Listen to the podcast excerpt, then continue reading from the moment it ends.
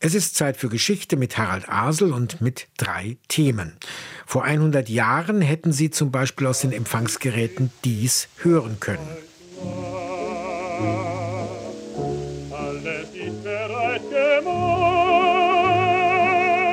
Am 18. Januar 1924 fand in der noch jungen Geschichte des deutschen Unterhaltungsrundfunks eine weitere Premiere statt.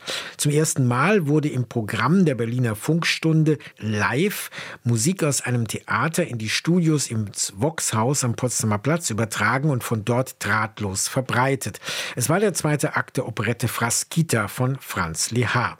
Die Aufnahmebedingungen waren abenteuerlich. Ein einsames Tischdiktiermikrofon über dem zweiten Parkett musste reichen.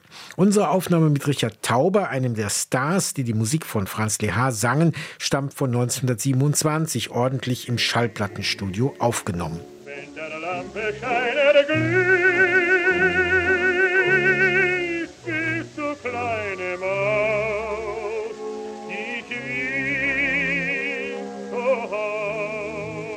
Tauber wurde wegen seiner jüdischen Herkunft 1933 von einem SA-Trupp am Pariser Platz niedergeschlagen, emigrierte nach Österreich und von dort nach dem Einmarsch der Nazis 1938 nach England. Seine Geschichte lässt sich nachlesen im Buch Morgen muss ich fort von hier von Evelyn Steinthaler, erschienen im Milena Verlag. Franz Lehar, angeblich einer der Lieblingskomponisten von Adolf Hitler, konnte seine Alterskarriere übrigens bruchlos fortsetzen. Am 27. Januar ist dies auch Thema in der Neuköllner Oper. Im Anschluss an die Aufführung einer Überschreibung von Lehars Operette Land des Lächelns.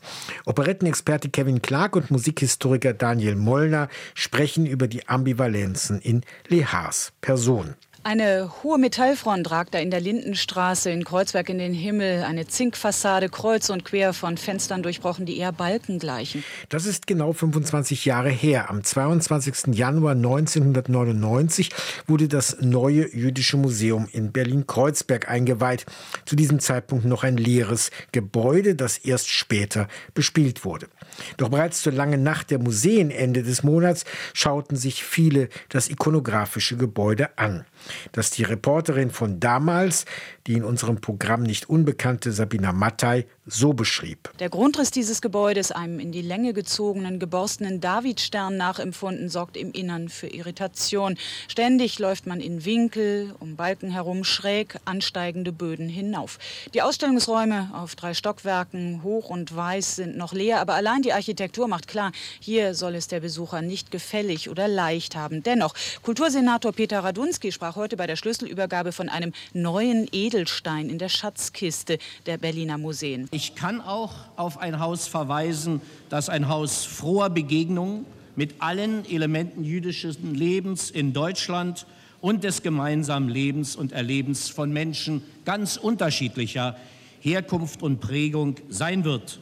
Und es soll und wird seinen Blick nicht nur zurückrichten und nacherzählen, sondern auch ein Ort der Gegenwart und der künftigen Ideen und Konzepte sein. Peter Radunski bedankte sich ausdrücklich auch bei all jenen, die an dem Konzept für dieses Haus über Jahre hinweg mit gestritten hatten. Die Diskussion über das jüdische Museum sei schon Teil seiner Existenz, so der Kultursenator. Der Architekt des Erweiterungsbaus, Daniel Liebeskind, hat in Berlin auch ein Wohnhaus gebaut, Chausseestraße, Ecke Schwarzkopfstraße.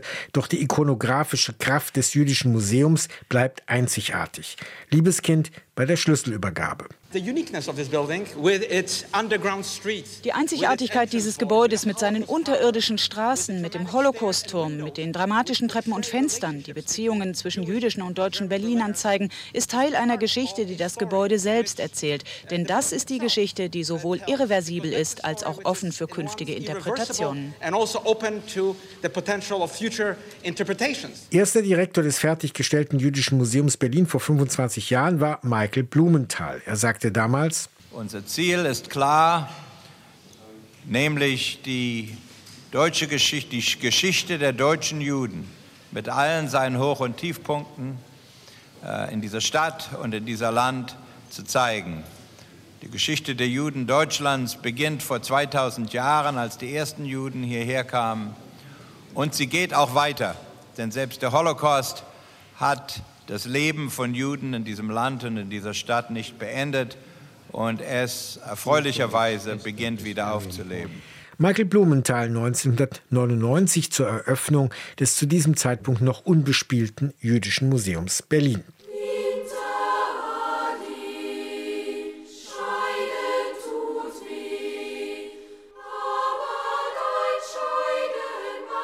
Auch dies gehört zur deutschen Verflechtungsgeschichte, denn der Autor der Zeilen war ein Verfechter der deutschen Nationalbewegung.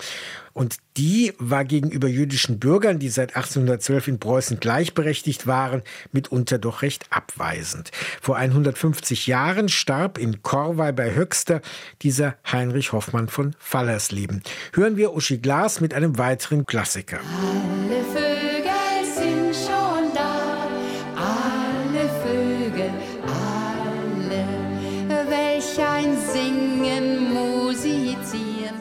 Der Dichter wird ja heute eher für einen anderen Text erinnert. Als deutsche Nationalhymne dient die dritte Strophe seines Gedichtes Deutschland, Deutschland über alles.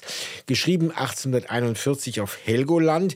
Die Hochseeinsel gehörte damals zu Großbritannien. Es war eine Mahnung an die in verschiedenen Staaten verstreute deutsche Nation ohne Beteiligungsmöglichkeiten der Bürger. Allerdings gibt es auch da schon einen scharfen Ton gegen französische Ansprüche auf die Rheingrenze. Und das wird Heinrich Hoffmann von Fallersleben dann bis zum 1870er Krieg immer weiter ausdehnen. Übrigens auch, wie viele andere Bürger seiner Zeit, forderte er von Juden, die zur deutschen Nation gezählt werden wollen, das vollständige Ablegen ihrer Religion. Schon vor der Revolution von 1848-49 kam es zu einer verstärkten Auswandererbewegung in Richtung USA und einige Lieder Hoffmanns erzählen von den Hoffnungen auf Selbstbestimmung in der Ferne. Ach, Brüder, lasst uns froh jetzt das Glas erheben, denn wir können frei nur im Ausland leben, können ohne Pass überall spazieren, ohne Polizei täglich kommerzieren. Klingeling, hier, Mississippi. Die deutsche Folksong-Bewegung der 1970er Jahre entdeckte diese Lieder neu. Das Zwillingspaar Hein und Oss etwa, das Vetter Michels Vaterland aufnahm, geschrieben nach der gescheiterten Revolution von 48, 49. Sag, wo ist, sag, wo ist Vetter Michels Vaterland? Sag, wo ist, sag, wo ist Vetter Michels Vaterland? Wo Belagerungszustand ein Recht ist und das Volk ein gehorsamer Knecht ist. Da ist Vetter Michels Vaterland. Benannt hat sich Heinrich Hoffmann nach jenem Ort, an dem er 1798 geboren wurde, Fallersleben. Heute ein Stadtteil von Wolfsburg. Aufmerksame ICE-Nutzer können das Bahnhofsschild sehen, weil der Zug da nicht so schnell fährt. Von Fallersleben ist also eine Ortsbezeichnung, kein Adelstitel. Als Hochschullehrer für Germanistik lag Hoffmann von Fallersleben die Bildung des Nachwuchses am Herzen und so schrieb er über 500 Kinderlieder. Das gehört auch dazu.